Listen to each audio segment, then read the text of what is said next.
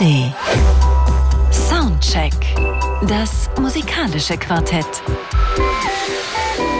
Von Radio 1 und Tagesspiegel. Live aus dem Studio 1 im Bikini Berlin. Heute mit Elissa Hirsemann. Schönen guten Abend.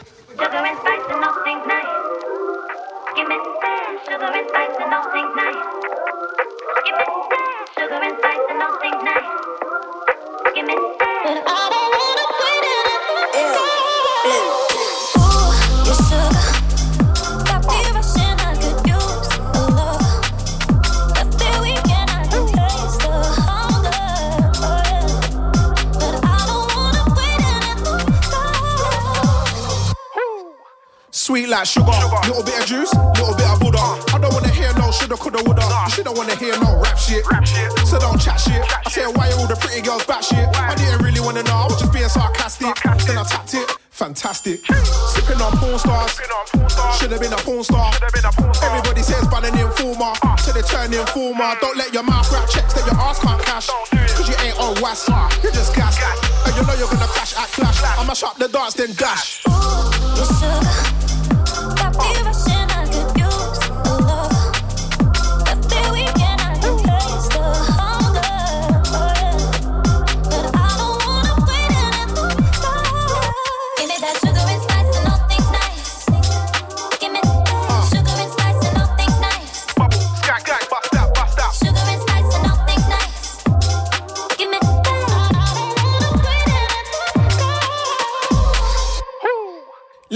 Emphasize, I don't like plans, I just improvise. I, do what I want, why compromise? I don't need no pity, don't sympathize. I stood tall for it all like a street light. Big whip in the city on a weeknight. Three birds in the back, that's a D-light. Gotta spend a bit of P, don't be tight.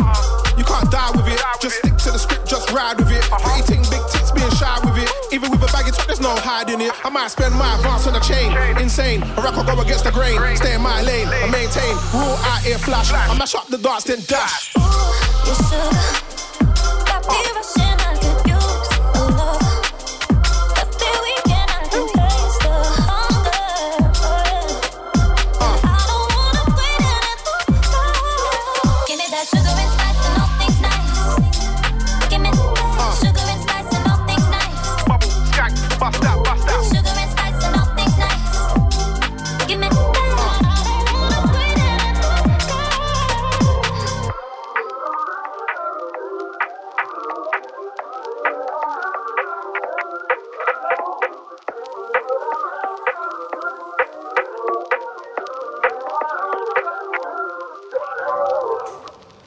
Sugar and Spice, Neues vom alten Haudegen Dizzy Rascal, ähm, Grime-Rapper der ersten Stunde aus London.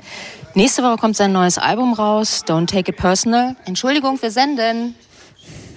Ähm, ja, vielleicht ist es ja dann auch äh, Thema hier im Soundcheck nächste Woche. Hallo erstmal zu den kommenden zwei Stunden in unserer Kritikerrunde hier auf Radio 1. Vier Menschen besprechen vier neue Alben die heute erschienen sind. Ich freue mich sehr, dass Vivian Perkovic mal wieder in der Runde dabei ist. Ähm, Moderatorin beim Deutschlandradio und auch bei Dreisat im Fernsehen bei der Kulturzeit. Hallo. Hallo. Danke für die Einladung. Sehr gern. Dann von unserem Medienpartner, dem Tagesspiegel, Nadine Lange. Hallo, guten Abend. Und der freie Musikjournalist Martin Böttcher ist auch dabei. Und Martin, hallo. Ja, hallo. Martin ähm, hat jetzt auch den äh, Hype der Stunde im Gepäck aus Großbritannien dann leg mal los. Ja, endlich, endlich ist es soweit. Die Hype-Geschichte rund um die Londoner Band The Last Dinner Party findet einen ersten Höhepunkt. Das Debüt Prelude to Ecstasy nämlich. Und jetzt kann man sehen bzw. hören, ob die fünf Musikerinnen auch auf längerer Strecke bestehen können. Die Geschichte von The Last Dinner Party ist relativ schnell erzählt. 2021 kam man zusammen. Vor einem Dreivierteljahr dann die erste Single. Im Dezember haben sie gewonnen den Rising Rising Star Brit Award und jetzt zum Jahresgewinn, äh, Jahresbeginn waren sie Gewinner der BBC-Umfrage Sound of 2024. Also von dieser Band erwarten Branchenkenner am ehesten, dass sie in diesem Jahr durchstarten werden. Was kommt hier zusammen bei dieser Band? Selbstbewusste große Popgesten, dramatischer, manchmal vielleicht auch theatralischer Gesang, dazu Lust am Verkleiden. Die Band und manchmal auch die Fans tragen bei Konzerten gerne Kleider, die irgendwie so zwischen Goth und viktorianischer Mode liegen.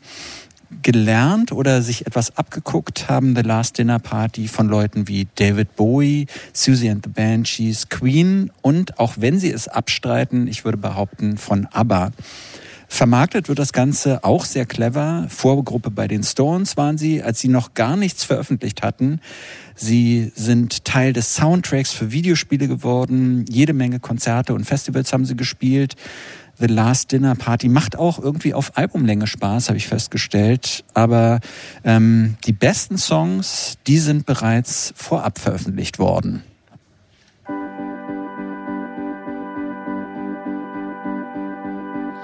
have my sentence now. At last, I know just how you felt.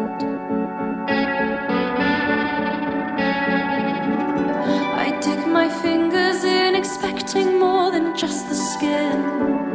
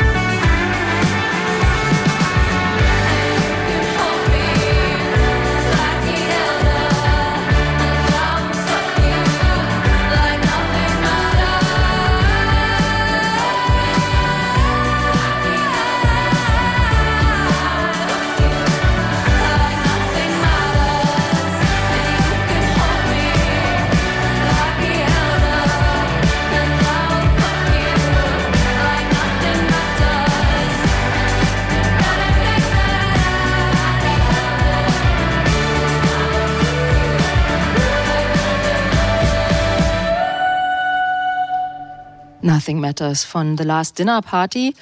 Und ähm, ich hatte ja tatsächlich so ein bisschen eine Befürchtung. Ah. Oh, der Alarm. ich rede einfach mal über den Alarm. Hier brennt's. Ähm, wir lassen uns nicht wir stören, wir, wir tanzen so hot, auf dem Vulkan. Genau. Das, ist, das ist die Diebstahl, die Diebstahlsicherung. Für mein Fahrrad? Nee, irgendjemand hat hier was mitgehen lassen. Aha, mhm. naja, gut, bringen Sie zurück. Ähm, ich hatte ein bisschen die Befürchtung, als ich dieses Album noch nicht kannte, aber man hat ja immer schon die ganze Zeit was gehört. Es wurde beschrieben, wie die aussehen. Also Dresscode ist so Come as Your Favorite, Alice im Wunderland Horror Party, Kunstblut erwünscht, Drama Baby. Ich hatte wirklich Angst vor dieser Platte, weil ich so dachte, oh Gott, was da alles zusammenkommt, das muss unerträglich sein. Tja, und? Was war, wie war das bei euch so? Nee, also ich habe mich darauf gefreut. Ich dachte jetzt, ähm, weil ich die Singles alle super fand, diese hier vor allem, das ist der beste Song, da sieht man die aber äh, näher auch sofort, wobei aber natürlich nie singen würden, I will fuck you like nothing matters, ähm, aber von, von der Gesangsharmonie äh, her schon. Ähm, und ich habe gedacht, äh, genau wie äh, eben schon von Martin an der Einführung gesagt, können sie das auf der ganzen Strecke halten?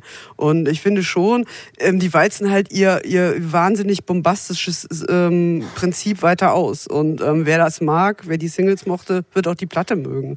Und so geht's mir eigentlich auch. Es ist auf die Dauer ist es ein bisschen anstrengend. Also nee, das finde ich eben nicht. Also, also, es ist nicht anstrengender als Japanik, sage ich schon mal direkt. Ah, ja, genau. Also wir sind heute so ein bisschen im, im Barock-Pop-Rock-Segment ähm, unterwegs. Das sollte man den Leuten vielleicht vorher schon mal sagen. Aber also so, ich muss auch oft an Florence in the Machine denken und das halte ich auch ähm, meistens nicht äh, wahnsinnig lange durch. Und aber ähm, für, für ein paar Songs ist es super. Für so ein Album prima. Also mir hat auch dieses barocke Schlagzeug, diese ornamentalen Gitarren gefallen, dieser Overload, ohne dass er krachig ist. Das finde ich nämlich ist die Kunst. Das ist immer noch so klarer Pop, den man ganz gut auch noch heraushört. Mich hat nur erstaunt, worüber die singen. Also es, es wird in fast jedem Lied irgendwie so Männerrolle, Frauenrolle verhandelt, irgendwie so. Ich bin der, also auch der Rollen Switches und so. Und da dachte ich so komisch, dass die noch mit diesen Kategorien zu tun haben. Das stimmt. Da habe ich auch gedacht, was, was seid ihr denn so binär unterwegs? Und meistens wird, wird sich in die Rolle des Mannes geträumt und der Mann wird be beneidet. Genau. Und ich ziehe mir einen Anzug an und dann kann ich endlich, ähm, habe ich breite kann Schultern ich und sagen, was ich will. Und dann muss ich nicht äh, die Klappe halten. Ich so, Baby, du bist doch aus London, hast schon mal Queerness irgendwie gesehen, glaube ich. Das hat mich gewundert. Und dann ist es ja auch nochmal, und das passt auch sehr gut dazu, am Ende, zum Ende hin, und das passt aber auch zum Sound. Also es ist schon eine Geschichte, ähm, halt mit Kirchenschuld und, und Sünde und sowas irgendwie aufgeladen. Und das passt natürlich total gut, ja, zu diesem ganzen. Aber ich dachte, diese Art von Gewissenskonflikten, diese Art von Geschlechterimagination ähm, war irgendwie eine Generation oder zwei vorher. Aber vielleicht passt das auch zu diesen komischen Kostümen oder so. Das ist vielleicht auch alles Rollenprosa. Na, man muss sagen, dass äh, zwei äh, Frauen aus der Band ähm, tatsächlich in einem sehr katholischen Kontext groß geworden sind. Ah, okay. Katholische Mädchenschule. Deswegen sehen sie aus wie Madonna bei Like a Prayer. Ja, also nee, die, deshalb singen sie über die Dinge. Genau, genau. Singen, und die, ähm, die die Sängerin Abigail Morris hat tatsächlich in einem Interview auch gesagt, Sex und Religion sind die Säulen meiner Persönlichkeit. Hm. Ja. Das hört man raus. Ja, ich finde das auch gut, das, das zu machen, weil es äh, meiner Ansicht nach auch, wenn, wenn ihr, ich habe das gar nicht so gelesen, dass das die ganze Zeit um Männer und Männer und Frauen geht. Ich habe die ganze Zeit gehört, da geht es um zwei Menschen eigentlich. Ähm, aber davon abgesehen, ich, ich finde, es ist schon was Besonderes, dass ähm, wie die das so durchziehen. Also ich glaube, dass das an dieser Band ganz viel Konzept ist. Ich weiß nicht, wer es sich ausgedacht hat. Es gibt ja böse Zungen, die behaupten, dass das wäre auch ein bisschen eine gemachte Band oder sowas. Die selber wehren sich aber dagegen und sagen, nein, das haben sie alles selber gemacht. Ähm, da zieht niemand im Hintergrund die Strippen. Ich glaube es aber trotzdem nicht so ganz, weil ich glaube aber das, das ganze ist auch Timing, unerheblich. Auch. Das ist unerheblich. Nee, nee finde ich, finde ich nicht, weil dann steht da vielleicht jemand und sagt, hey, zieht das doch dann durch singt über die Sexualität die ganze Zeit, macht hier das Katholenfass auf und sowas, ja, sage ich mal. Und, ähm, und, und das kombiniert ihr mit, mit eurem bombastischen Rock, der trotzdem, ich weiß nicht, hatte Nadine es gerade gesagt, äh, oder, oder nee, Vivian, glaube ich, äh, der trotzdem so ein, so ein glasklarer Pop ist. Das ist nicht so eine Wall of Sound, die da aufgebaut mhm. wird, sondern das Album ist richtig, richtig gut produziert, so, ne? Dass, dass man trotzdem, die da zu fünft sind oder, oder zu sechst, ich weiß es nicht, bei Live-Auftritten kommt ja immer noch eine Schlagzeugerin dazu. Ich weiß nicht, Schlagzeug hört man hier ja auch. Ähm, trotzdem da so viele Instrumente und sowas zu hören sind, ist das ja eine ganz geordnete Veranstaltung, so, ne? Ähm, das genau war die Befürchtung, die ich hatte. Ich hatte irgendwie so dachte, oh Gott, das wird so eine Art Rocky Horror Picture Show, also immer so 150 Prozent durchgehämmert. Ähm, auch alles immer so drüber. Und das ist das, was mich an dem Album am meisten fasziniert, dass sie dann auch die Bremse ziehen können. Also sie haben irgendwie ein super Gespür dafür. Und jetzt auch mal wieder gut. Mhm. die Songs haben eine super Dramaturgie mhm. immer. Sie sind wirklich äh, wahnsinnig frühreif auch fast, ne? Also vom Songwriting her und vom Sound her, dass das ein Debüt ist finde ich erstaunlich. Also okay, wir hören mal noch einen nächsten Song, Burn Alive von The Last Dinner Party.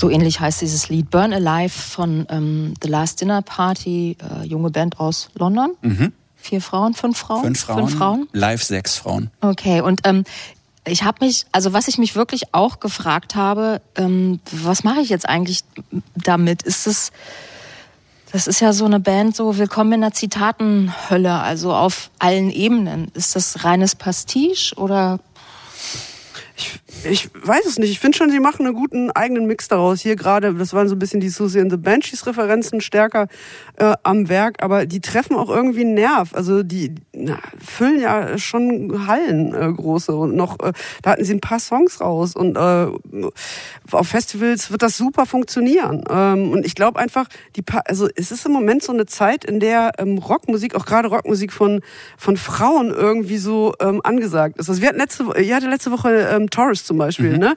Also okay, Taurus ist non-binär, aber ähm, von Nicht-Männern. Äh, das ist äh, interessant. Oder auch ähm, Slater Kinney haben ein total tolles Album gerade äh, rausgebracht. Und es ist irgendwie gerade so eine Zeit für Gitarren. Es ist einfach Wut irgendwie im Bauch, vor allen Dingen auch im Bauch, im Bauch von, von Frauen, glaube ich. Und äh, deswegen kommen auch da so viele Fans drauf. Also mögen das. Und ich finde ja den Kanon live zu halten total gut. Also ich meine, in jeder anderen Sparte, gut, Literatur ist vielleicht ein bisschen schwierig, aber irgendwie Theater, Oper, da kommt immer alles wieder aufs Tapet. Und das ist total gut, das abzugleichen. Jetzt bei Musik ist es also nicht inhaltlich, aber ästhetisch, das nochmal auseinander zu friemeln. Ich finde auch hier äh, äh, Dina Oegon, die wir später hören, die zehren auch alle davon. Und ich meine, ich, jeder, der jetzt schon länger Musik hört, hat ja auch irgendwann mal die Panik gehabt, was soll denn jetzt so kommen? Und dann kommt sowas, was eine neue Zusammensetzung ist. Genauso wie in der Küche, irgendwelche Gerichte, so die Standards sind auf der ganzen Welt eigentlich mehr oder weniger klar. Aber die Kombination macht noch was anderes. Und das entspricht, finde ich, auch der Welt, in der wir leben, vielleicht am meisten, ja, so, also in die, das Vermischen, Mixen, ähm, Einflüsse irgendwie nehmen, äh, das ist einfach überall. Und deswegen ist es in der Musik ja auch dran. Klar, es ist ja nichts Neues. Ne? Ich meine, Frank Farian ist gerade gestorben. Ähm, der war ja so ein Meister da, daraus, äh, darin, so Frankenstein-mäßig so seine Songs zusammenzusetzen aus so Versatzstücken von Sachen, die schon da waren. Man musste können zu so einer Kraft. Natürlich. Und ähm, es hat jetzt gar nichts mit der Last Dinner Party zu tun. Ich habe mich gestern durch das Övre von Boney M durchgehört. Und da gibt es zum Beispiel eine Veröffentlichung, die 50 größten Hits von Boney M. Und dann denkst du so, 50 kann doch nicht wahr sein. Und jeder Song ist irgendwie ähnlich so, aber jeder ist ein Hit. Und so ein bisschen geht's mir auch bei diesem Album von Last Dinner Party. Ich finde selbst die schwächeren Songs immer noch so gut, dass sie nicht langweilig sind, dass sie nicht langweilen und dass sie aber ähm, irgendwie du, du hörst zwar so Referenzen, aber trotzdem sagst du nicht, den Song habe ich schon mal gehört. Und das ist, finde ich, ein Unterschied. Ja, das stimmt.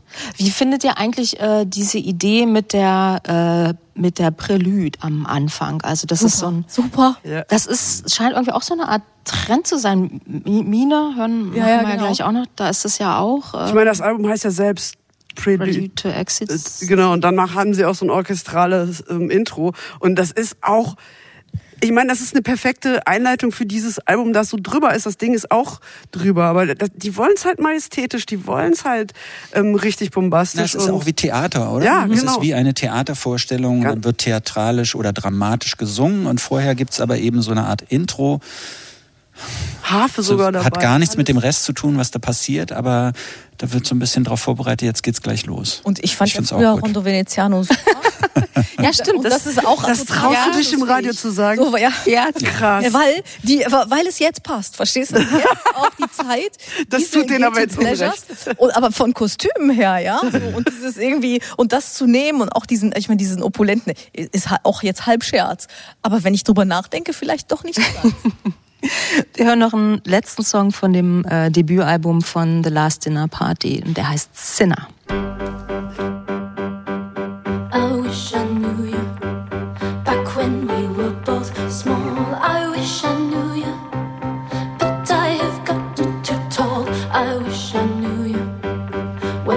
When touch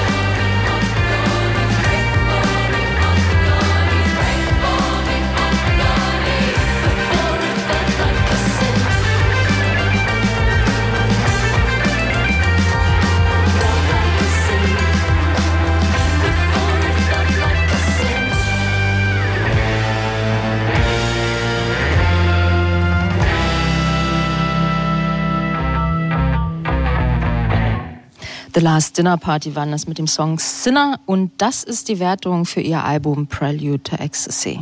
Hit, Hit, Hit. Geht in Ordnung. Das geht in Ordnung, kam von Vivian Perkovic. Warum eigentlich? Weil ich, für, für so einen Hit bin ich jetzt noch nicht so voll komplett hingerissen. Und ich wollte mir noch ein bisschen was offen lassen. Eieieiei. Ich habe übrigens am Anfang vergessen, die Alben alle mal anzusagen. Ja. Mann, ey, also. Aber wir haben sie ja schon alle eben so erwähnt. Ja, ich mach's jetzt nochmal richtig. Wir äh, haben noch Japanik dabei mit ihrem Album Don't Play with the Rich Kids und dann eine schwedische Band namens Dina Ögon, Deine Augen, Orion. Und weiter geht's jetzt aber direkt ähm, mit dem neuen Album Baum von Mine. Die Sängerin und Produzentin Mine, abgeleitet von ihrem Vornamen Jasmin, die gibt den hässlichen Problemen der Welt ein schönes musikalisches Gesicht. Früher lag bei ihr der Funk in der Reduktion, minimal elektronisch mit viel Platz für spärliche Beats, deren Wirkung dadurch nur stärker wurde. Seit ihrem Debüt 2014 kombiniert sie Gesang mit Spoken Word, Hip-Hop, Jazz und Elektro und oftmals mit rappenden Gästen wie Fat Tony, Sammy Deluxe oder Danger Dan oder gleich auch mal ein ganzes Album mit Orchester. Auf ihrem neuen Album Baum lädt sie auch den Kieler Knabenchor und den Männerchor Fortissibros ein. Früher, auf dem Album Hinüber zum Beispiel, hat Mine Umwelt-RB gemacht. Und das neue Album heißt Baum. Würde man denken, es geht so weiter wie auf dem Album dafür, davor. Aber nein, um im Baumbild zu bleiben.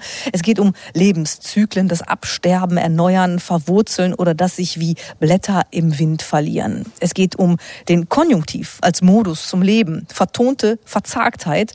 Und dabei ist der Sound gar nicht so zaghaft. Geht von kirmesartiger Autoscooter Schwummrigkeit über Klavier-Cello-Balladen bis zu Volksliedhaftigkeit, wie im Song Spiegel.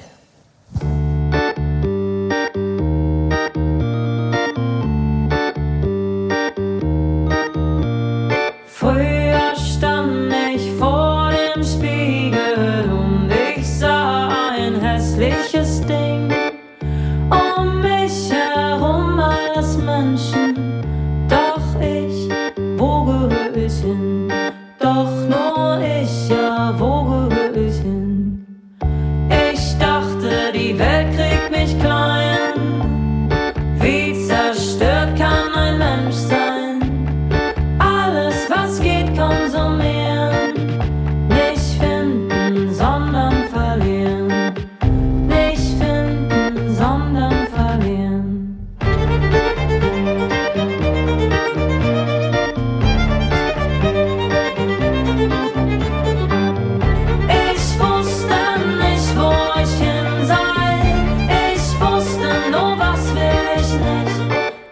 in der Hand, Kopf durch die Wand und ich frag mich noch immer, wo gehöre ich hin? Frag mich immer, wo gehöre ich hin? Spiegel, ein Song vom neuen Album von Mina. Äh, sehr kurz. Ja, erste Gedanken zu diesem Album. Das meine ich mit Kanon. Ne? Also ich meine, man hört das deutsche Lied gut da drin und ich find's Hammer. Oh Gott, ich find's schrecklich. Wie, was, was, was war denn das? War jetzt so ein, wie eine Fingerübung war das doch. so ein, so ein, so ein Liedchen. Das war, als wäre sie noch auf der Popakademie Baden-Württemberg und hätte die Aufgabe gehabt, mach mal so ein eine Minute zwanzig mit Vol Volkslied-Elementen. also, keine Ahnung, ich finde das ein ganz schreckliches Album. Mine, ich konnte noch nie was mit ihr anfangen. Es tut mir total leid, dass ich jetzt was zu ihr sagen muss. Also, ich dachte am Anfang, als das Al- Album anfing mit dem Track Baum, der ist, der ist wirklich super. Da ist so ein bisschen Breakbeat drin. Ähm, aber danach wurde es wieder so überstrapaziert, kunstwillig, kunstsinnig, aber nicht gekonnt. Also Wahnsinn. Ähm, ich, ich weiß nicht, für mich ist das absolut nichts. Ich find's lustig, weil das, was Nadine gerade sagt, habe ich immer über Mine gedacht und jetzt aber bei diesem Album denke ich es nicht, Echt? ich dachte so, endlich ist so ein Album, was ich auch richtig gut finden kann, wobei ich sagen muss, ich finde das letzte Drittel dann nicht mehr so gut, da, da fallen die Songs meiner Ansicht nach so ein bisschen ab, aber die ersten Songs, auch den Baum-Song finde ich richtig gut, den Staub-Song, den wir noch hören, den finde ich unglaublich traurig, ich finde super, was sie da für, für Worte findet. Und, und ich finde die Sachen auch gut produziert, also ähm, das ist inzwischen so, ich finde es nicht mehr so theatralisch oder mich stört die Theatralik in der Stimme nicht mehr oder die dieses weiß nicht, ist ja immer ein, ein schmaler Grad, wenn man auf Deutsch singt, ähm, ist man ganz schnell dran. Ich meine, Mine ist jetzt nicht beim Schlager, aber so bei diesem, was eine Zeit lang so unter Deutschpoeten so lief oder Sch- Deutschpop sowas. Aber die Ähm, war doch immer viel, viel cooler. Also Nein. absolut. Nee, das, ich glaube, dass äh, sie ist von der Persönlichkeit vielleicht viel, viel cooler, aber von der Musik her hat's das nicht hergegeben. Und ich finde aber, dass es jetzt wirklich ein bisschen anders ist. Aber das, also, das ist zum Beispiel auch was, was ich an Mine total liebe, dass man sie entweder mag oder man mag sie wirklich gar nicht. Es gibt nichts dazwischen bei ihr. Ähm, Und das ist was, was ich, also ich finde sie toll, schon immer. Ich bin Fan der ersten Stunde. Ähm, Und ja, also ich finde tatsächlich, was ich an ihrer Musik so liebe, ist, dass man ihre Persönlichkeit in der Musik so hört und sie halt, keine Ahnung, sie hat diesen Hang zum Kitsch, sie hat diese manchmal äh, Lyrics, die sie textet, wo es vielleicht auch manchmal so ein bisschen daneben geht oder ein bisschen so over the top ist. Aber keine Ahnung, also bei ihr höre ich einfach 100% Mine und das überzeugt mich dann. Aber ich finde das auch, ich finde, sie ist unglaublich präzise und scharf in ihrer Sprache. Kitschig finde ich da eigentlich fast nix. Es ist halt heftig, so, weil es so bar von allen Floskeln und so ist irgendwie. Aber das ist total den voller. Floskeln. Nee, die ganze Zeit so klein mit Hut, mit dem Kopf durch die Wand, sowas kommt die ganze Zeit. Ich will immer redigieren, wenn ich die, äh, wenn ich die singen höre. Nee, also das geht mir auch nicht so. Das, das, mm, mm. Äh, Und dann, und dann immer, geht sie immer in die Vollen so, ich bin, ich bin ein Nichts. Und, äh, also, das ist, äh, ich Ja. stehe vor dem Abgrund. Das ist nicht präzise, das ist alles total abgegriffen. Also, Entschuldigung, wahrscheinlich. nein. Das ist wahrscheinlich Geschmackssache. Nee, also ähm, ich, und ich hatte ein Gespräch mit ihr zum neuen Album äh, bei einem anderen Radiosender und ähm, habe sie gefragt, weil b- diese Textarbeit mir so anders vorkommt als bei allen anderen, dass ich vermutet habe, dass bei ihr nicht wie bei den allermeisten irgendwie der, der, der die, die Song, die Melodie erst da ist und dann kommt irgendwas so, ja, da passen die und die Silben dazu, sondern bei ihr ist tatsächlich der der Text zuerst. So und ich das habe ich also das, ich finde, das merkt man total und gibt irgendwie die, diesen, dieses ganze Gewicht. Und auch noch so eine Sache, alle singen über so Befindlichkeit. Ich meine, Pop ist das Befindlichkeitsgenre, aber es hat sich total verschoben von diesem Emo-Ding und von diesem Größenwahn, das wir früher mal hatten, zu so einem wirklich alltagskleinen, irgendwie so, ich bin traurig, überfordert, müde oder so, ja. Also das ist so, so, so ein Biedermeier-Introspektive jetzt, finde ich, gerade im Deutschen irgendwie Pop. Und das, oh, ich weiß, manchmal weiß ich gar nicht mehr, was ich die Leute noch fragen soll. Zum ja, wie geht's und wie ja, und Therapie und Dings und so. Also ist alles wichtig und Mental Health ist aber es löst quasi das Liebesthema, ähm, das immer je wie du individueller besungen wurde, ein bisschen ab und ist aber da allgemeinplatziger. Und da finde ich, ist Mine auch präziser und bringt ähm, es ist nicht an der Stelle nicht so konkret, wa- was sie da singt und deswegen passt es besser, finde ich, zum Hören.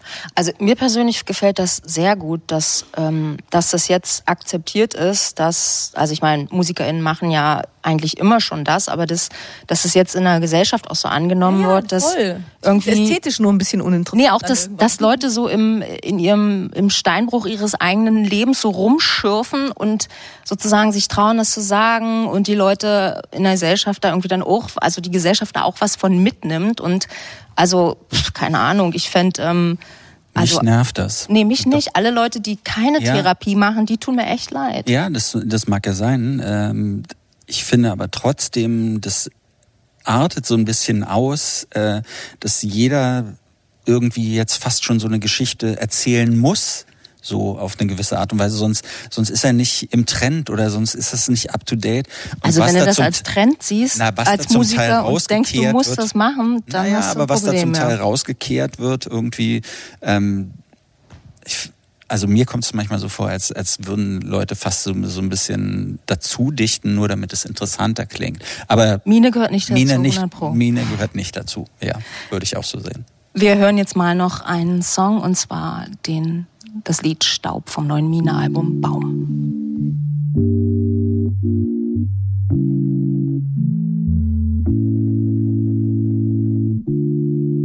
Sie sagen, sie sieht, was du jetzt tust.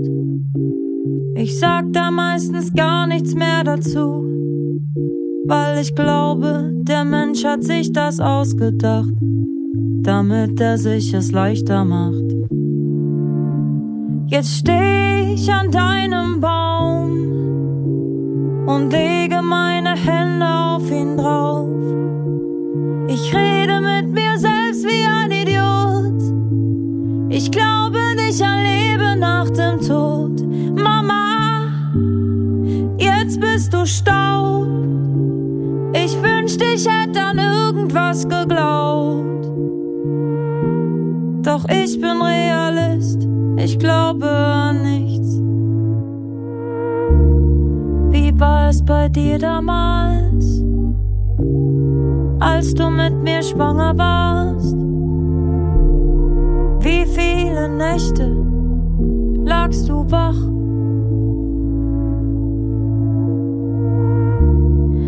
Ich würde dir so gern erzählen,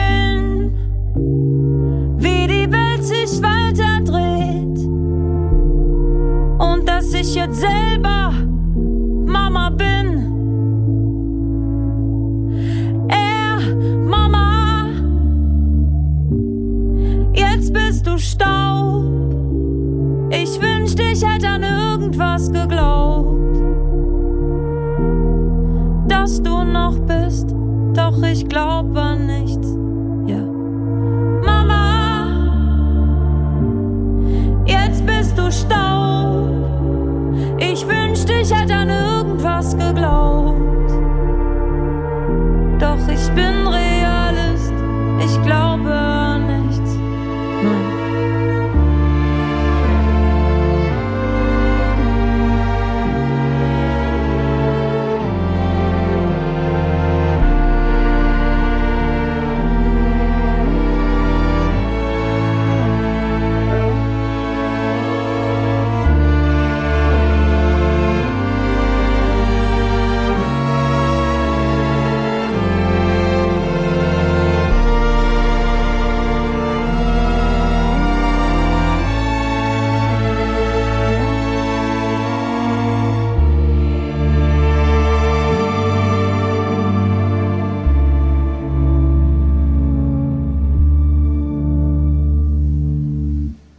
Der Song Staub vom neuen Mine-Album Baum. Und äh, das ist ein Lied, Lied über ihre Mutter, die gestorben ist. Und ich ähm, glaube, das hat auch äh, sozusagen, war auch für das, das den Albumtitel irgendwie bestimmt. Also es gibt am Ende noch so ein, ähm, so ein Eine Reprise? ja, so eine Art, ähm, der Text, der erzählt, dass sie jetzt da vor diesem Baum steht.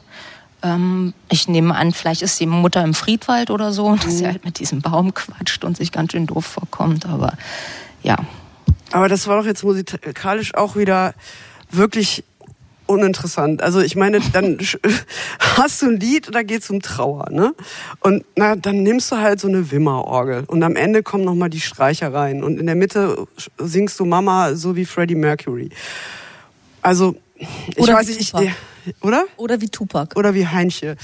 Genau, also ich meine, ma- Lieder sind auch die besten. ja, ich, ich weiß nicht, also Aber wenn du ein Lied über deine tote Mutter machen möchtest, Ja. dann machst du ja kein Dizzy Rascals Beat drunter oder sowas. Natürlich also, nicht, aber du aber aber das ist so der erste naheliegende Einfall, so ich meine, sie ist doch sie hat's doch gelernt. Ja, aber ich meine, die, Musik, die Musik muss doch in dem Fall, finde ich, bei so einem Thema wirklich den Text auch unterstützen und so. Also ich finde, ich fand den, mich hat der bewegt. Echt? Als Also ich den halt gehört habe, ich fand, 0,0. ich fand den. Ich habe übrigens auch eine Mutter, die Staub ist. Also ich hätte da Anschlusspunkte, äh, aber mich berührt, hat es so null berührt. Es war eher so Fremdschämmäßig. Ich dachte so, oh, Ja gut, aber komm. das ist ja wirklich der schmale Grad von, Ja. von Mine, ne? Das, Ja. das ist ja das, was Elissa meinte, man hasst sie oder man liebt Ich sie hasse sie nicht, aber es Und das ist halt dieser, das ist dieser schmale Grad. Entweder man schämt sich für sie mit und weil man denkt, das ist mir jetzt zu intim oder Mhm. wie sie singt oder sowas, das ist so, so singt man doch nicht. Gleichzeitig, ich meine, es ist ihr Album, sie kann da machen, was sie will und sie sicher. macht dann halt einfach, was Und sie ich will. sag ne? dazu, was ich will. Ja, ja, nee, ist ja auch völlig in Ordnung. Ähm, ich finde diesen Song hier nicht so zentral auf dem Album, sondern der kommt halt irgendwann, der steht da irgendwie so mittendrin. Ähm, Aber der ist halt ganz anders als die anderen. Genau, Ja, da geht's- um da wird mal so richtig- Zu zeigen, ja. ja, finde ich auch wichtig, weil der, glaube ich, also ich habe zum Beispiel im Interview nicht drüber geredet, weil ich das so ein bisschen Mhm. unanständig finde, da irgendwie so die, die Tränendrüse rauszuziehen. Ne? So, da dachte ich, der steht ja für sich. Was willst du denn da noch fragen? Ja, irgendwie Mhm. klar, der ist ein eindeutig, ne? Da gibt's nichts Genau. dran zu deuteln oder so. Ähm, sie hatte in einem anderen äh, Interview erzählt, dass sozusagen sie kehrt ja da ihr Innerstes nach außen und sie fühlt das, so wie sie es da singt und die Musik unterstützt das halt. Und ähm, sie meinte, dass äh, ganz, also das der dieser Song Leute so anspricht und die, die kommen dann auf sie zu, so wildfremde Menschen und sagen so, danke für das Lied und fangen dann an, ihre Verlustgeschichte zu erzählen und fangen auch an zu weinen und sie weiß dann, sie steht dann immer so da und weiß gar nicht, wie sie damit umgehen soll. Und das, äh, das findet sie dann manchmal fast so ein bisschen belastend, was sie da auslöst in Leuten. Wow, aber dann muss ja, dann macht sie ja offenbar doch was richtig. Nur nicht bei mir. Und was sie auch richtig finde, äh, macht, finde ich, ist, äh, dass sie so wahnsinnig gut ähm, Kooperation, Kollabos aussucht. Also den, den Kieler Knabenchor, ja, und diese, diese, und dieser Männerchor, der dann so gregorianisch rüberkommt. Das ist so, also einfach mal gucken, was man machen kann mit Elementen, die sich nicht als erstes anbieten. Und das funktioniert auch. Und da fand ich auch interessant, wie es handwerklich gearbeitet ist, dass die Albumstruktur, dass immer irgendwie ein Intro, das so ein bisschen wie so ein Prolog das Lied vorwegnimmt. Und das finde ich ganz toll gedacht, ja, dass du eingestimmt wirst und dann kommt das Lied, das ist anders, hat aber trotzdem eine Klammer zu diesem Intro, zu diesem Prolog. Das ist super. Ähm, obwohl das ist so ein Element des Albums, der äh, ähm, der haut mich, hat mich manchmal so rausgehauen. Ich äh, schätze Mine tatsächlich besonders dafür, wenn sie Pop macht. Das ähm, finde ich, könnte sie noch öfter machen. Ich weiß nicht, ob sie sich manchmal so absichtlich ein bisschen dagegen sträubt, weil sie es halt kann und weiß, wie es auf die Zwölf geht und so. Ähm, aber das ist ja, ich bin, da bin ich manchmal so ein bisschen rausgeflogen ähm, bei dem Album, dass es da so so Einsprengsler gab, die die mich, mich so aus dem Popkosmos so rausgeworfen haben. Ich fand super, weil es so eine Autonomität über das eigene Handwerk irgendwie dokumentiert. Ja, so, pass mal auf, jetzt machen wir mal so. Und nicht irgendwie, ja, hier jetzt ein Lied, das fängt an, hat ein Intro und dann geht es so weiter wie schon immer, sondern da passiert was anderes. Ähm, ist euch übrigens, mir, mir ist was aufgefallen, ähm, äh, bei in, so in den letzten Wochen sind jetzt gerade irre viele Songs über Mütter rausgekommen, vor allem von jungen Frauen. Noch mehr? Ja, also Ali Neumann hat auf ihrem aktuellen Album den Song Lebenswerk. Da geht's um die Mutter und es sind alles so Dankeschön-Songs. Ähm, dann Antje Schomaker auch. Ähm, wenn ich mal ein Kind, wenn ich mal Kinder habe und da geht's auch darum, dann will ich genauso sein, wie du mit mir warst. Sophia Corteses, Madres, die hat ja ein ganzes Album so genannt. Ähm, und dann Mine jetzt äh, der Song Staub, Jan Panik. Mama made this boy, das ist jetzt noch keine junge Frau, aber ich fand's echt irre, wo ich so dachte, wow, schon wieder ein Song über Weißt die du, Mama. Ich glaube, das kommt, es hängt wirklich zusammen mit dieser Introspektive, die gerade dran ist. Und wenn du in der Therapie bist, na, wer wird dann Mhm. besprochen? Natürlich auch die Mutter. Und ähm, ich habe das, mir ist es im Film aufgefallen, dass ähm, Mutterfiguren, also bei der letzten Berlinale gab es auch so mehrere, wo, wo man so denkt, ah, das ist ja interessant. Und ich finde, das ist so, auch so ein diese Dankeslieder geschenkt, die gab es ja schon immer, die haben wir eben auch schon auf, aufgezählt, aber die Mutter als sperrige Figur, als kompliziertes Verhältnis irgendwie. Äh, und ich meine, Regretting Motherhood, da hatte gerade, gab es gestern am BE auch eine Premiere, die sich damit irgendwie auseinandersetzt. Und das ist als Thema, hat bestimmt damit zu tun, dass alle Leute ihre Kindheit angucken. Das finde ich aber richtig interessant und auch total produktiv, weil das so ein Thema ist, was überhaupt noch nicht auserzählt ist. Also vor allem, wenn es da Spannung gibt und nicht einfach alles super. Und was eigentlich mit den Vätern in der Musik? Die sind immer sind jetzt abwesend. erstmal nicht dran. Er ist Mu Mu Mutter, Mut Mutti ist schuld. Erstmal jetzt. Das ist ja auch nichts Neues. Wir hören jetzt aber nochmal einen ähm, Song von Mine von ihrem neuen Album Baum. Nichts ist umsonst.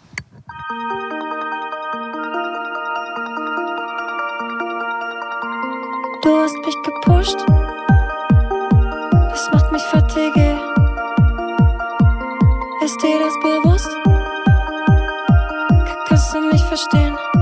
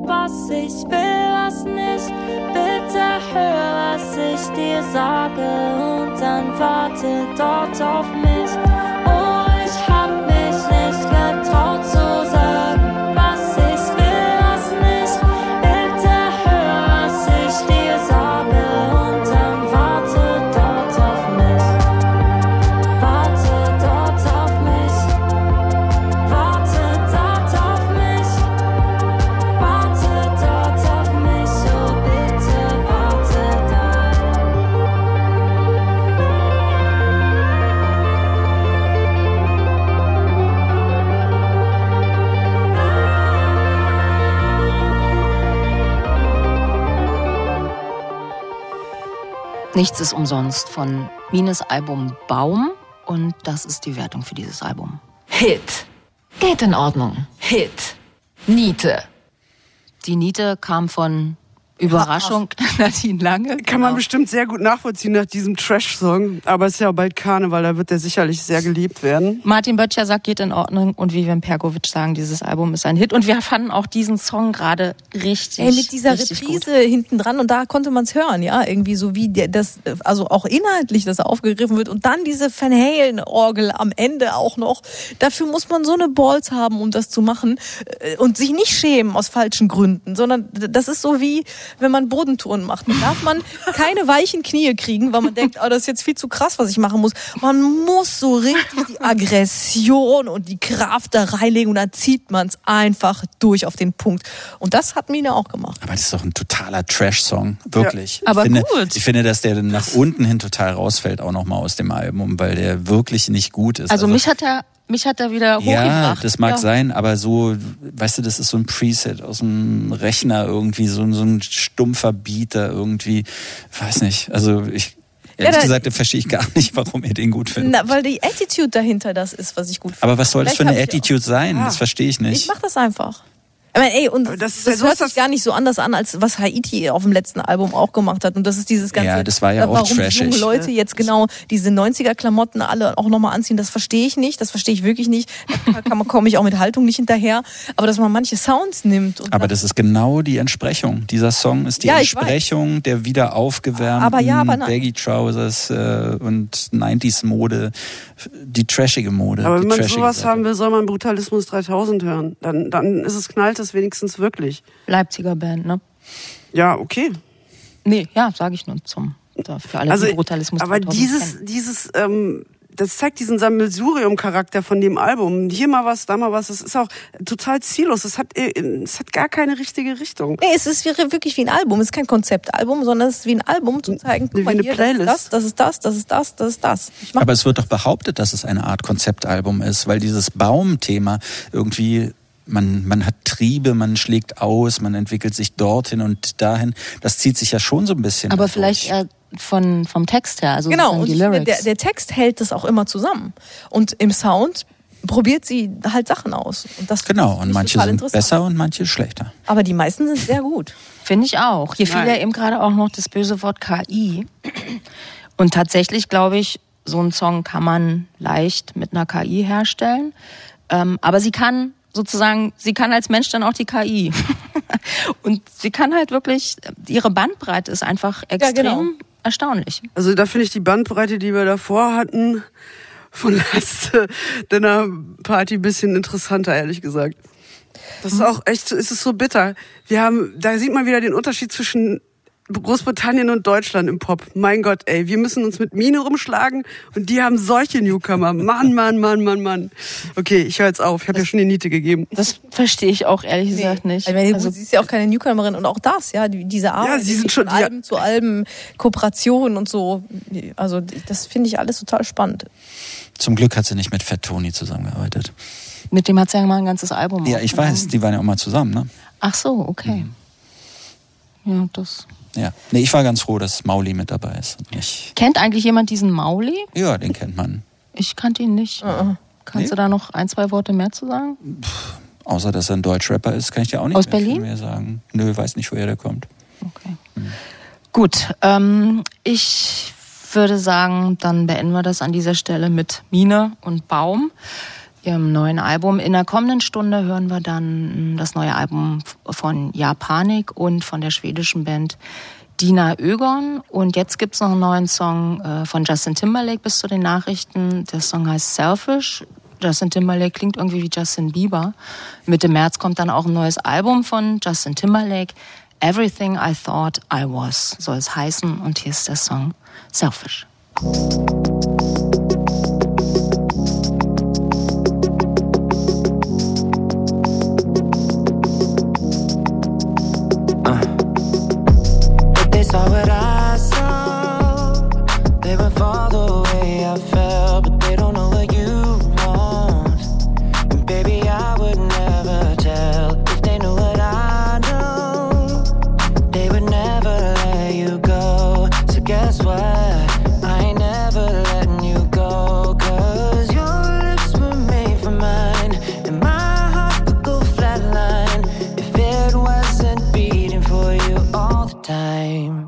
So if I get jealous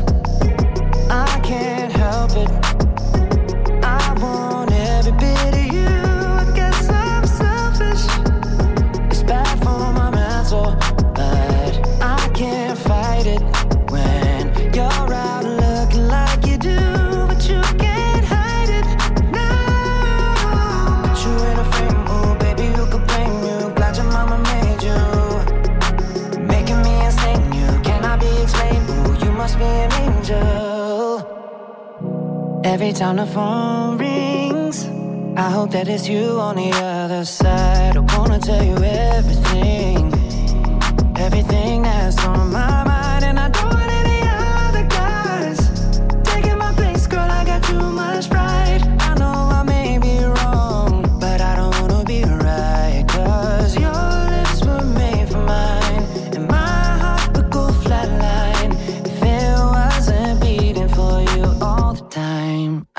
So if I get jealous, I can't help it.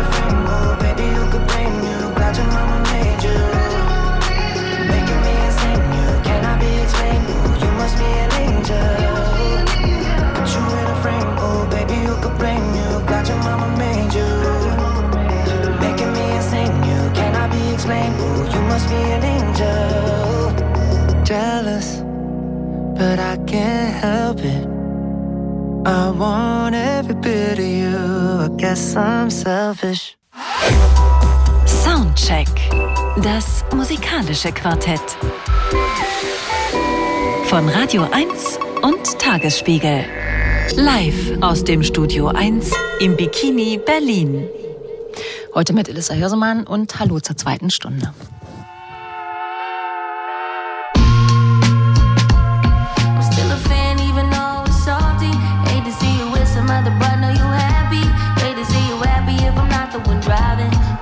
sure.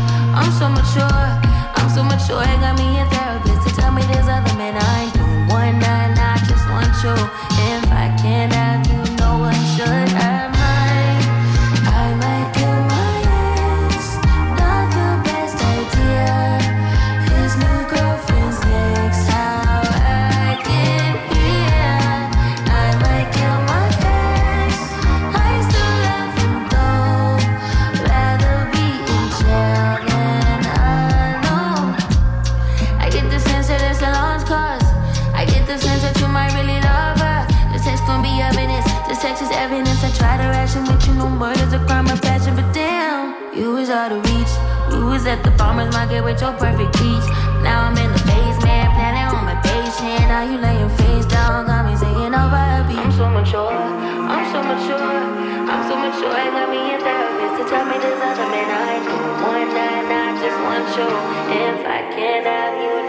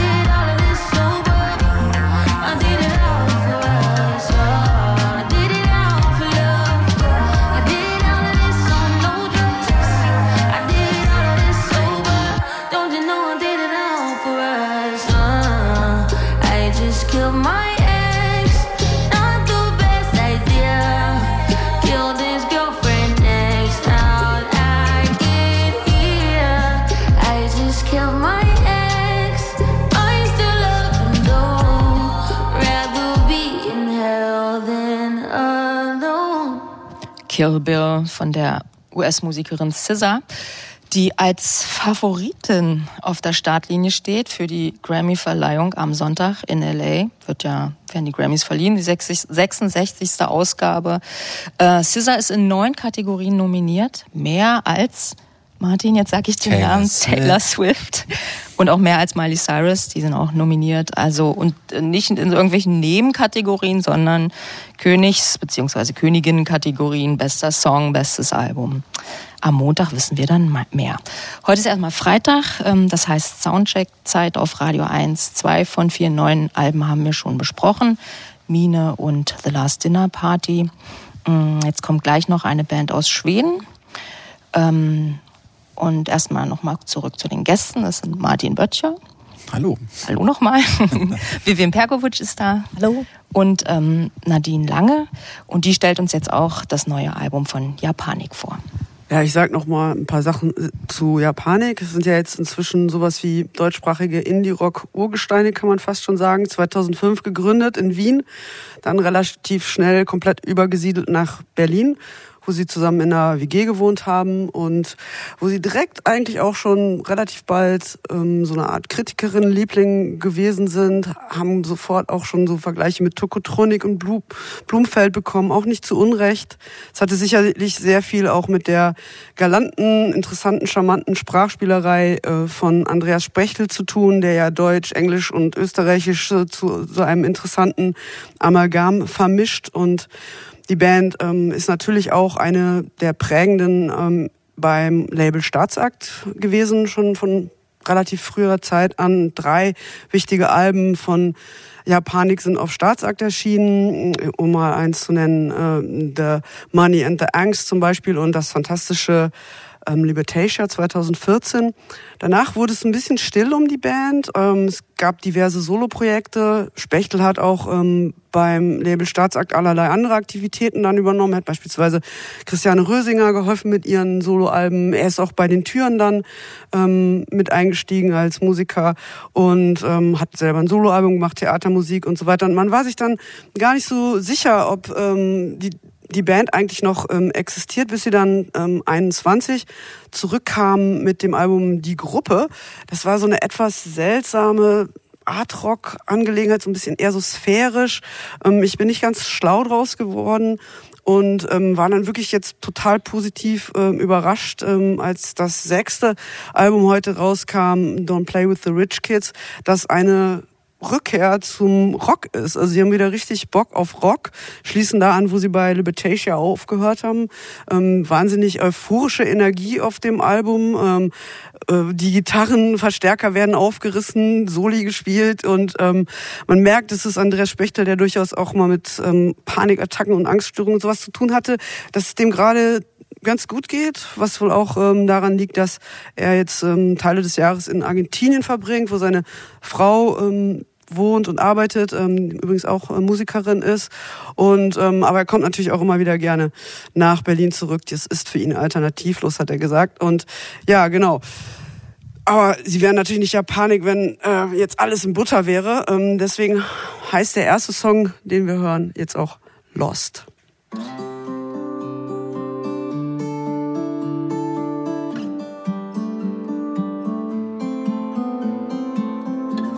Für einen Moment war ich verloren der Welt. Ich war lost in Berlin, lost in Vienna, lost in Mexico City, lost wherever I've been. Wherever I've been. In meinen Schritten ließ ich Dämonen wohnen in meine, in meinen Schritten. Waren alle zu Haus, nur ich nicht. Schau, ich war da, wo es alles gab, nur mich nicht.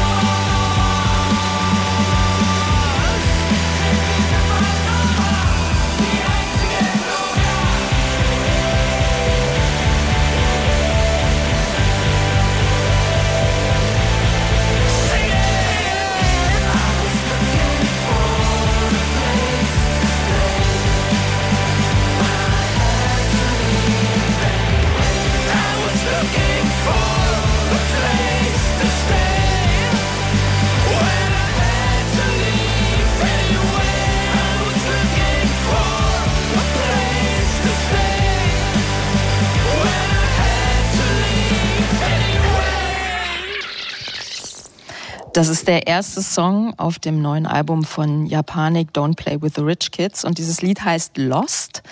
Und ich dachte so, geil, das klingt so geil nach Lost and Found.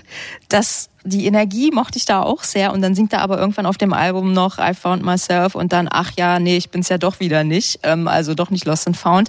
Aber diese Energie, wie die da einsteigen ins Album, da war ich, war ich drin. Und ähm, Japanik waren mir immer egal. Aber das fand ich echt geil. Ja, es ist auch ähm, irgendwie so schön, dass sie sich einfach am Anfang jetzt erstmal selber feiern. Ne? Sie äh, sagt ja auch ganz schamlos, fast wie so ein Rapper.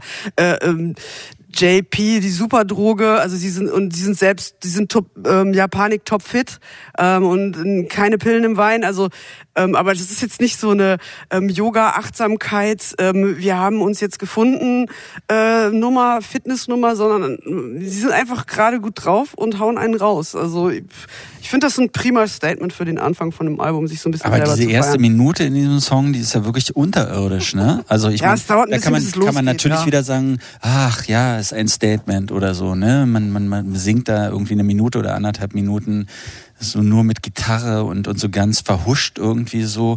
Ich muss ja gestehen, ich habe das Album in der völlig falschen Reihenfolge gehört, nämlich genau in der umgekehrten Reihenfolge. Nein. Ja, ich habe Weil am Ende. habe es falsch überspielt und so. Und ähm, für mich fängt dieses Album mit dem Ushuaia-Song oder wie der heißt, der 14 Minuten lang ist oder so, an. Und ich dachte, was ist das für ein Statement, weißt du? du Ach, du- du Argumentation im Arsch jetzt Tu- eigentlich. Na, total, ja. Du- du- Ich dachte so, was ist das für ein Brett? Und dann gniedeln die da auf ihren Gitarren und so. Aber es stimmt natürlich nicht. Der ist da einfach hinten noch range, rangehangen und das ist der Opener.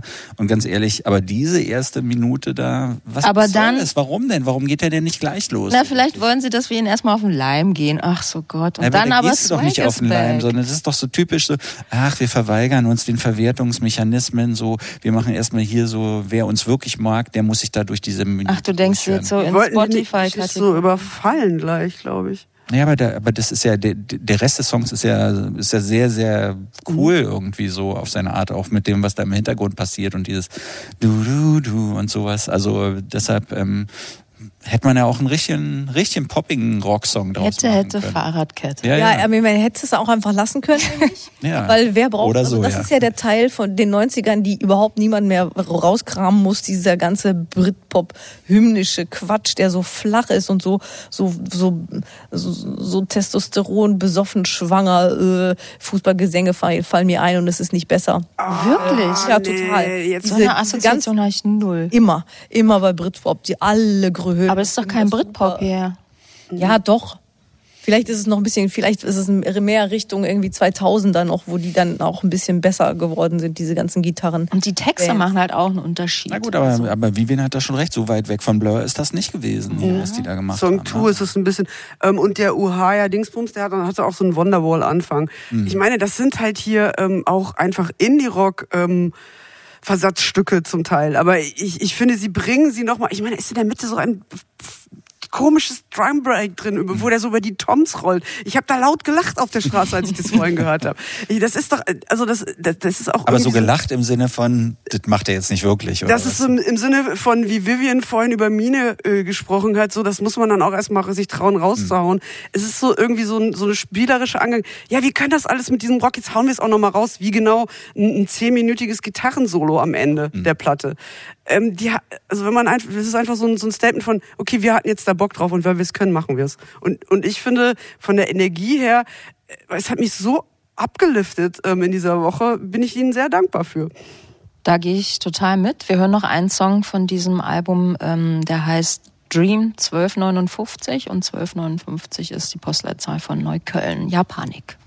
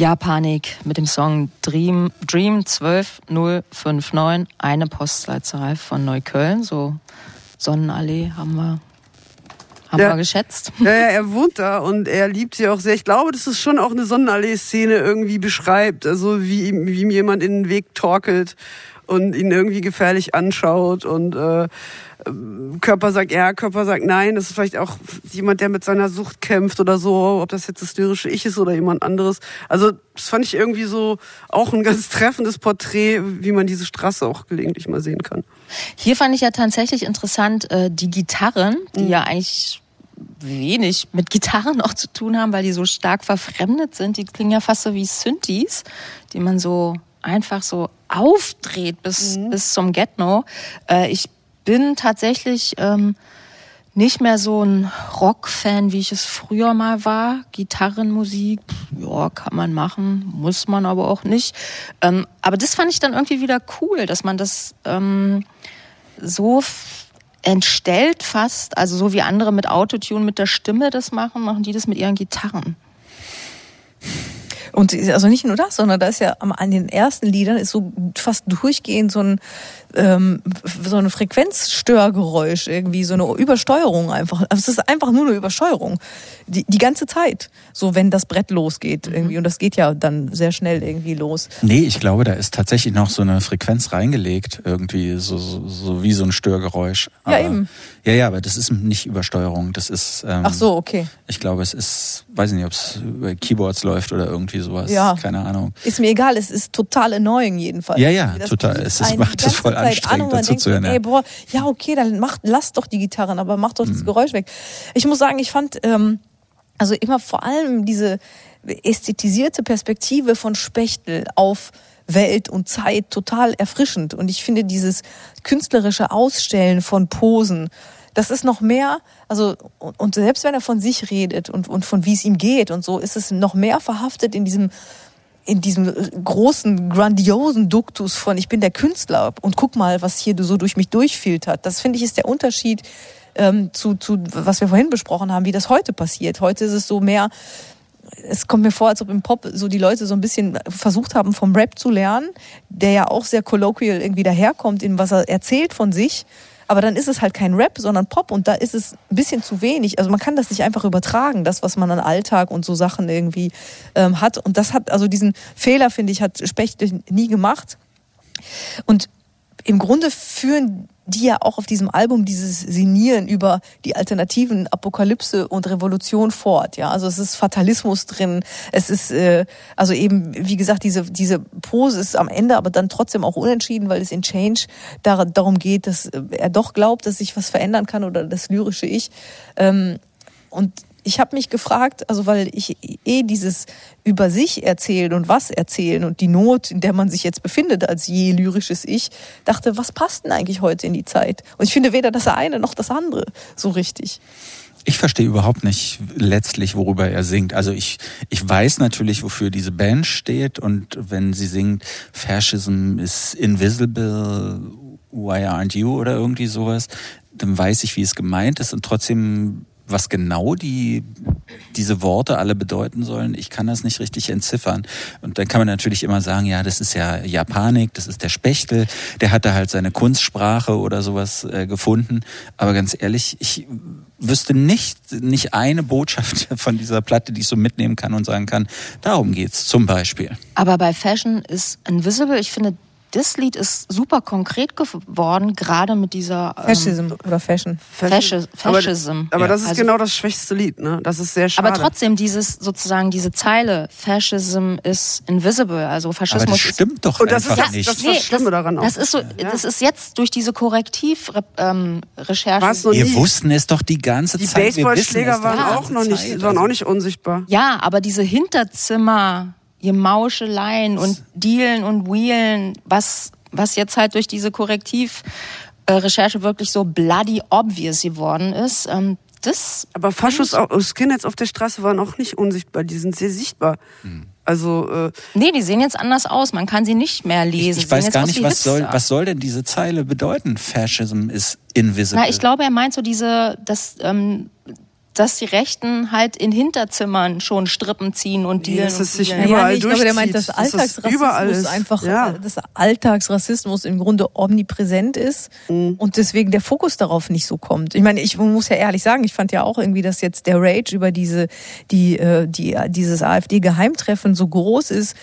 Das erstaunt einen ja doch. Mhm, das stimmt. So, also total im, natürlich völlig im Guten, ne? So, aber das hätte ich vorher nicht gedacht, weil ich meine, die Reichsbürger, die ha- hatten Zugang zu Waffen und hatten ähnlichen Quatsch vor. Gut, die sind vielleicht weniger, aber wieso wird das belächelt? Egal, ist jetzt ein anderes Weil, Thema. weil man die tatsächlich noch so als so, ein, so eine verkchte Gruppe irgendwie Ja, aber wenn das kann. Aber sind sie nicht. Ja. gewesen wären, Ja. dann wär, dann dann äh, dann hätte die AfD irgendwo in manchen Bundesländern 40 Prozent. Okay, also unsere Diskussion zeigt, dass der Song vielleicht oder diese, diese seltsame Parole, über die man so streiten kann, doch vielleicht irgendwie gar nicht so blöd ist. Naja, Leider es ist einer ein der wenigen. Songs, wo überhaupt das Wort Faschismus vorkommt, Ja. aber dann auch noch auf Englisch, was ich auch irgendwie, weiß ich nicht, blöd finde. Mhm. Aber der, der Song, den wir gleich noch hören, der Changes heißt, wo man natürlich gleich an David Bowie. Bowie, denkt, genau. Ähm, der ist zum Beispiel einer, wo ich dir schon sagen kann, worum es geht. Nämlich, das singt er ja im Refrain. Ich glaube schon, dass wir uns ändern können. Den habe ich auch deswegen ausgesucht, weil das ist ein äh, so aus der Zeit gefallen optimistischer Song. Also äh, ich, ich, ich finde es sehr schön, wenn sich jemand traut, nochmal zu, an unsere Veränderungen singen zu glauben. Also äh, ich glaube da eigentlich nicht mehr so sehr stark dran, aber wenn er es mir vorsingt, möchte ich es gerne. Dann hören wir da jetzt mal rein. Ja, Panik mit Ch -ch -ch Changes.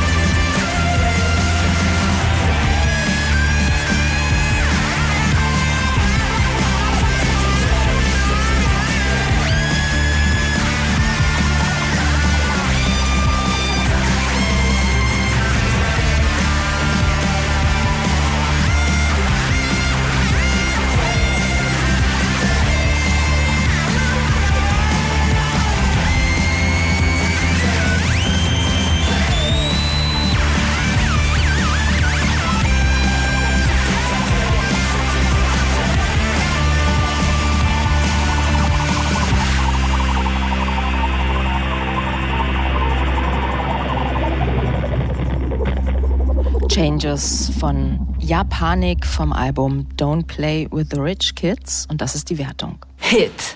Geht in Ordnung. Geht in Ordnung. Geht in Ordnung. Der Hit kam auch eine Überraschung von Nadine Lange und alle anderen in der Runde sagt, sagen, geht in Ordnung. Soundcheck. Das musikalische Quartett. Von Radio 1 und Tagesspiegel. Live aus dem Studio 1 im Bikini Berlin. Ja, ein Album haben wir noch. Ähm, Das kommt von einer schwedischen Band namens Dina Ögon. Übersetzt so viel wie Deine Augen. Das sind vier Leute, so um die 40. Ähm, Eine Sängerin und dann noch ähm, Bassist, Drummer, Gitarrist und Keyboarder. Also Gitarrist und Keyboarder ist eine Person. Die kennen sich schon alle länger aus der Stockholmer Jazz, Folk und Funk-Szene. Dina Ögen gibt's seit 2019, also noch gar nicht so lange. Ähm, ihr neues Album Orion ist ihr drittes in fünf Jahren. Und die Musik klingt beim ersten Hören tatsächlich gleich seltsam vertraut, irgendwie nostalgisch, verklärt und verträumt. Das ist Musik, zu der man sehr gut aussteigen kann aus dem Alltag, falls man sich das denn leisten kann. Das ist ja auch was sehr privilegiertes, äh, diese Art Eskapismus zu betreiben. In den Lyrics von Dina Ögen geht es um das ähm, Auf und Ab in romantischen Beziehungen, Nähe und Distanz, das Vergehen der Zeit, um Abzweigungen, die nicht genommen wurden, ähm, aber die vielleicht man noch, die man vielleicht noch nehmen könnte. Der erste Song der schwedischen Band Dina Ögon, den wir jetzt hören, den kennen Sie wahrscheinlich, falls Sie viel Radio 1 hören, schon aus dem Tagesprogramm. Ich finde, es ist der Hit des Albums, der heißt Dead Lecker. Übersetzt so viel wie Es ist undicht, also da ist ein Leck. Dina Ögon.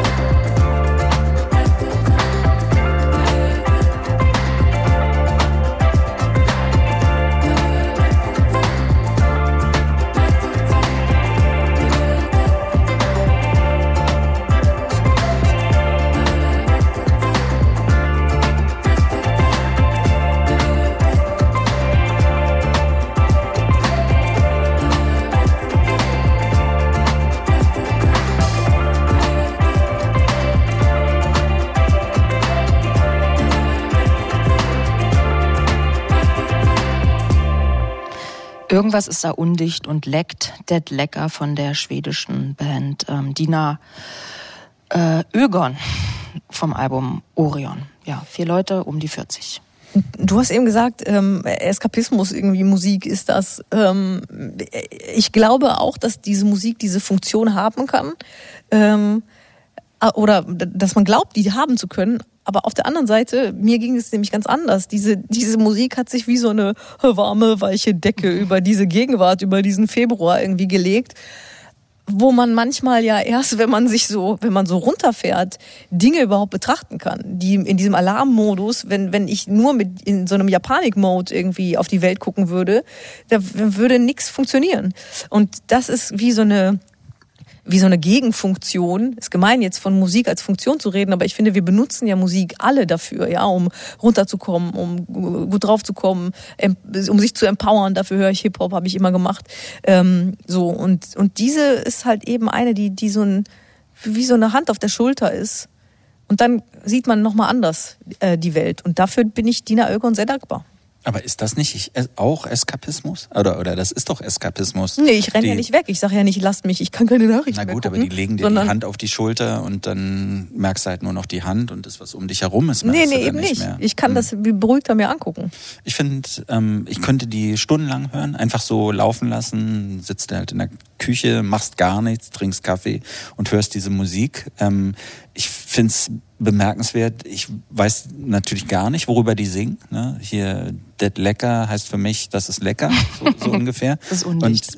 Und äh, ich und ich zwischendurch bei dem einen oder anderen Song bin ich mir nicht mehr, mehr sicher, in welcher Sprache die überhaupt singen, weil ich ich kenne Schwedisch so ein ganz kleines bisschen und weiß nicht, die machen die, die, die machen die Sprache so weich irgendwie und gleichzeitig, ähm, die haben ja auch gesagt, dass sie so viele unterschiedliche Interessen haben und Musiken hören, von Bossa Nova bis wahrscheinlich türkische psychedelische Musik und deshalb singen die, glaube ich, auch dann in so einem ganz bestimmten Rhythmus manchmal und im nächsten Song, obwohl die ja alle ähnlich scheinen, weil die alle so ein bisschen zurückgenommen und langsam sind, ist dann trotzdem ein ganz anderer Flow so in dem, in dem Gesang irgendwie und deshalb ich es ist jetzt keine Fantasiesprache, was weiß ich, wie Sigur Ros oder sowas, also nichts Peinliches eigentlich, sondern ich finde es, finde es gut. So, so, ich wusste nicht, dass man so auf Schwedisch singen kann. Ja, es hat so einen, hat so einen elbischen Touch tatsächlich. Ähm, ja, äh, das hatten wir hier gerade schon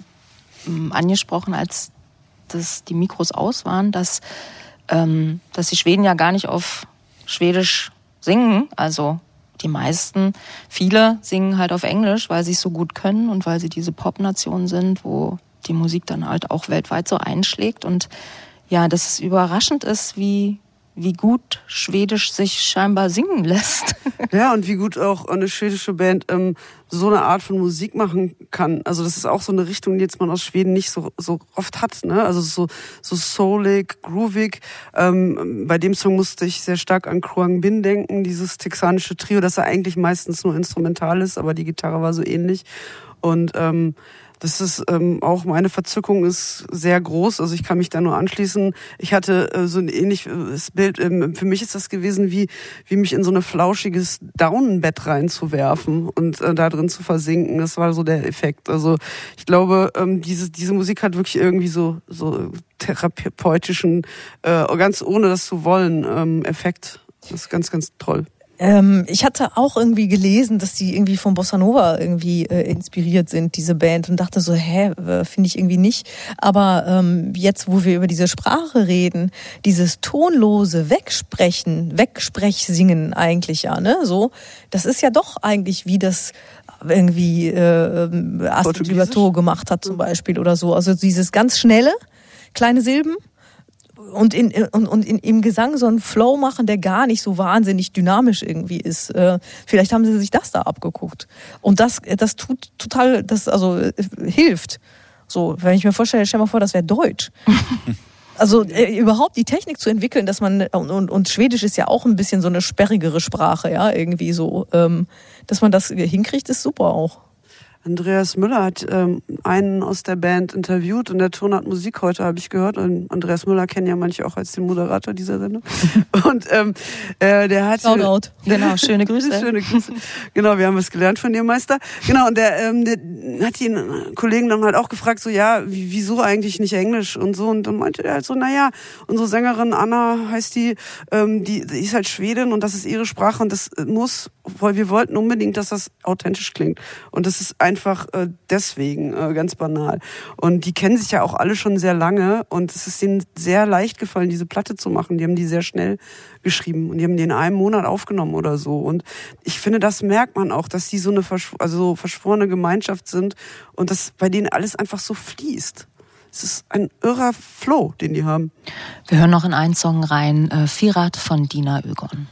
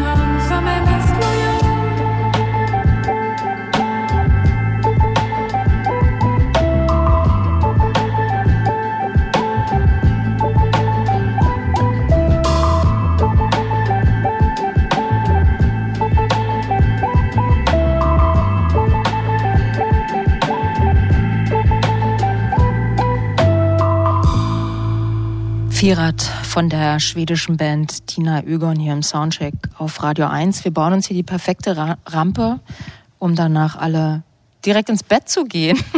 Ja, ich hoffe auch, die, die Hörerinnen sind noch äh, wach. ja, eigentlich. genau. Na gut, dass das Album ganz zum Schluss steht, oder? Habe ich. Ja, aber das macht doch einen sanften, schönen Abschied. Also Mhm. wie, wie besser kann man denn irgendwie den Freitagabend verabschieden als das?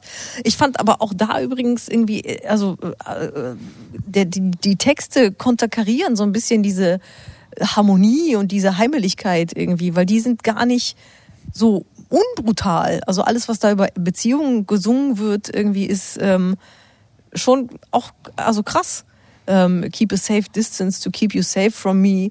Um, eventually you'll be broken down, you'll be wandering around. Also das ist alles so drohend auch manchmal, so ein bisschen fies ähm, in diesem Beziehungsgesinge. Das hat mich auch erstaunt. Das, äh, Aber gleichzeitig völlig egal, weil wir es nicht verstehen. Ne? ja, ich meine, es ist ja schon interessant, also Musik zu hören in einer Sprache, die man gar nicht kennt und wo man wirklich nur ahnen kann, um was es geht und dann unter Umständen völlig falsch liegt. Das ist, ähm, dann ist es ja doch fast wie Instrumentalmusik. Ja. Also die Stimme wird eingesetzt wie ein weiteres Instrument, die die Botschaften verkündet, die wir nicht entziffern können. Aber trotzdem wirkt diese Musik ja total. Ich musste auch äh, sehr an so tolle, tolle ähm, Bands denken wie Derya Yildirim und Group Jimcek oder auch Altin Gün, also diese Band aus Amsterdam, die so sehr viele ähm, Ethnien hat, einfach Nationalitäten in, innerhalb der Band. Die machen ja was ähnliches, auch so diese Rückkehr zu 70er, 60er Jahre so türkische Wurzelmusik und das, ähm, das hat auch so ein, also sozusagen der Flow der Musik ist ähnlich und äh, wenn man so in andere Jahrzehnte zu, in so eine bestimmte Zeit, in bestimmte Jahrzehnte zurückguckt, 60er und 70er Jahre. Ähm, und ähm, Koang Bing machen ja auch nichts anderes. Die machen, also diese Text, dieses texanische Trio, die ähm, bedienen sich dann manchmal noch irgendwie bei so verrückten Thai, Acid, Folk-Rock.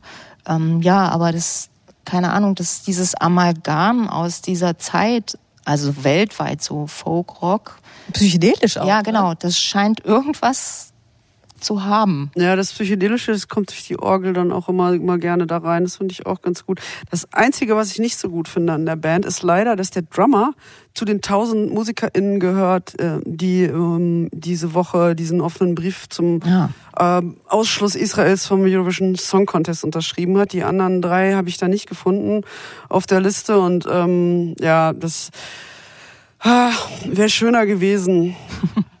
Ohne das. In einer idealen Welt. Ja, weil ich da hatte, hatte so gedacht, ach wie schön, es gibt auch noch Schweden, die man diese Woche ähm, jetzt mal vorbehaltlos feiern kann, aber mm, das ist irgendwie reingegrätscht. Aber das können wir jetzt auch vielleicht gleich wieder vergessen, die Info. Ähm, die Platte werde ich, glaube ich, trotzdem weiter. Aber das finde ich zum Beispiel, Kein Boykott. das finde ich zum Beispiel auch äh, interessant, sozusagen, dass dass man sich mit dieser Musik, ich hatte da fast so ein bisschen schlechtes Gewissen, als ich das gehört habe, ähm, also so im Zeitalter des permanenten Tinnitus, dass man sich auf so eine Art mit solcher Musik, dieser großpolitischen ähm, Gemengelage so entziehen kann. Obwohl man sich ja eigentlich, man darf sich nicht entziehen. Naja, wir haben ja Also- auch andere Musiken gehört vorher. Ja, aber wie gesagt, dieses Album, da dachte ich so, wow, ähm, Ja, aber ich finde, da muss man, also ich meine, das ist ja, man, man hört ja, also so sehr, habe ich ja gerade gesagt, Musik eine Funktion hat, so sehr instrumentalisiert man die ja selber nicht politisch, wenn man sie hört. Oder auch. Manches ja, ne, so. Aber manches ist halt auch einfach, und dafür ist ja Kunst, Kunst einfach nur äh, so ästhetischen Superkriterien geschuldet. Ich finde, das hat doch voll seine Daseinsberechtigung. Ich finde eher, dass diese Politisierung, die überall stattfindet und die eben dann auch so eine Band irgendwie ähm, ergreift, ähm, auch, fatal. Weil, äh, also warum müssen alle eine Position überhaupt haben? Also man kann natürlich die Verantwortung irgendwie äh, nehmen, aber ich finde dieses, dieses, dieses ständige Verlangen, so hier, ey, positioniert euch, positioniert euch, das ist neu. Und positioniert euch in so und so viel Zeichen, in einem Format, was nicht euch gehört, was aggregiert, dass Leute da aufeinander clashen. Also wenn wir uns auseinandersetzen, wieso denn dann nicht vernünftig? Wieso haben wir denn nicht auf, passen wir nicht auf unsere ähm, öffentliche Auseinandersetzungskultur da besser auf? Ja, so, weil das, was, worum der Streit da geht, hier boykottieren wir oder nicht, das greift ja viel zu kurz. Also es gibt legitime Positionen auf beiden Seiten und es gibt halt nicht die krass boom Lösung, wo man sagt so, ich bin jetzt hier und das meine ich und damit ist fertig. Das ist halt einfach nicht fertig. Also da muss man diese, diese Ambiguität einfach aushalten und da weiterarbeiten. Aber ich sehe nicht, warum jede beliebige Band da irgendwie mitmachen muss. Find Ja, man, das ist so eine Boykottspirale, ne? so eine Aufrufspirale. So. ja, aber da muss man einfach sagen, nee, Leute. Genau, muss man, muss man mal Das ist überhaupt rauskommen. nicht mein Game. Ja. Und Ich glaube nicht, dass die sich gezwungen fühlen. Also Ja, aber was, was auch ein bisschen interessant ist, dass niemand von denen, habe ich groß gehört, einen Brie- Brief zu unterschreiben, als Leute auf einem Musikfestival abgeschlachtet worden sind. Das ist schon, das ist schon irgendwie was, was Natürlich, mich klar. aufregt, wo ich denke so, Natürlich, hast du recht. Mann, Ja. dann, dann sagt zu gar nichts was, ja, wenn ihr da schon zu nichts äußern könnt. Naja, okay, verdammt, jetzt sind wir von so einer schönen Stimmung irgendwie, habe ich uns runtergebracht. Lass uns doch nochmal lieber über die der Musik reden. Schlagzeuger ist der Schwächste in diesem. Nein, ist er, Wir ist er hören nicht. jetzt nochmal noch mal den, ähm, den Titelsong des Albums von Dina Ögon, ähm, Orion. Ja, sehr gut.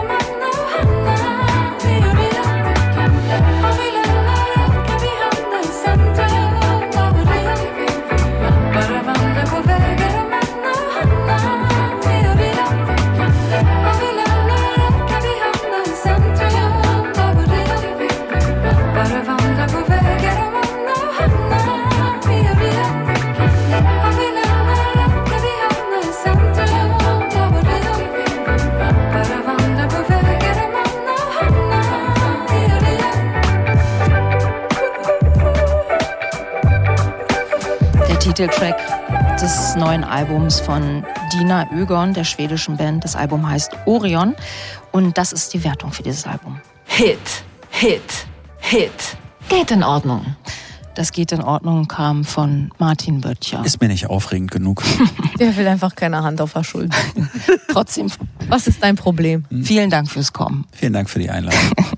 Danke auch Vivian Perkovic fürs Vielen Kommen. Dank. Danke. Nadine Lange. Gern. Ähm, einen, Dank, einen großen Dank auch an die famose Lara Schneider an der Technik. Danke fürs Sendungfahren. Und am Ende noch ein Song von der Band Töchter, drei Musikerinnen aus Berlin. Das Trio hat heute sein zweites Album Epic Wonder rausgebracht. Eins, der, der erste Song des Albums heißt übrigens Prelude. Das hatten wir heute ja auch schon öfter. Und den äh, gibt's jetzt aber nicht, sondern dafür Live a Bloom. Mein Name ist Elissa Hirsemann. Ich wünsche Ihnen eine gute Nacht. Tschüss.